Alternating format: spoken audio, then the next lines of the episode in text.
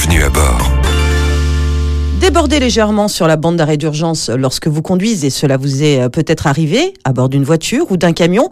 Vous pensez que ce ne sont que quelques centimètres et pourtant cela peut mettre en péril votre vie et surtout celle des autres. Anne-Sophie Viennot, bonjour. Bonjour Stéphanie. Vous êtes responsable de la sécurité routière au sein du groupe SANEF. Aujourd'hui, c'est au débord des poids lourds sur la bande d'arrêt d'urgence que l'on s'intéresse avec des chiffres édifiants. En 2023, les résultats sont vraiment préoccupants. 4,3% des poids lourds qui circulent sur la voie de droite débordent sur la bande d'urgence. 4,3%, ça paraît pas beaucoup.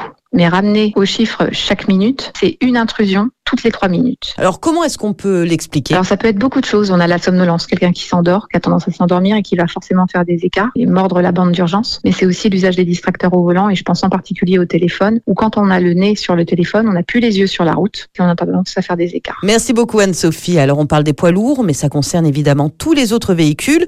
Une solution, pensez à activer l'alerte de franchissement involontaire de ligne. Sa présence est obligatoire sur tous camions depuis 2015 et elle peut même être installée moyennant 500 euros sur des voitures non équipées mais compatibles. Concrètement, si vous changez de voie ou que vous franchissez une bande blanche sans avoir activé votre clignotant, un calculateur déclenche une alerte sous forme de vibration ou de bip sonore. Certains systèmes corrigent eux-mêmes la trajectoire. Mais dans tous les cas, et même s'il existe des aides à la conduite, vous restez maître de votre véhicule.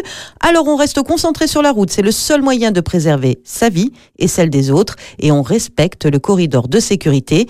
Quand vous apercevez un véhicule arrêté, décalez-vous sur les voies qui sont libres. Non seulement c'est une question de bon sens, mais c'est obligatoire. Retrouvez toutes les chroniques de Sanef 177 sur sanef177.com.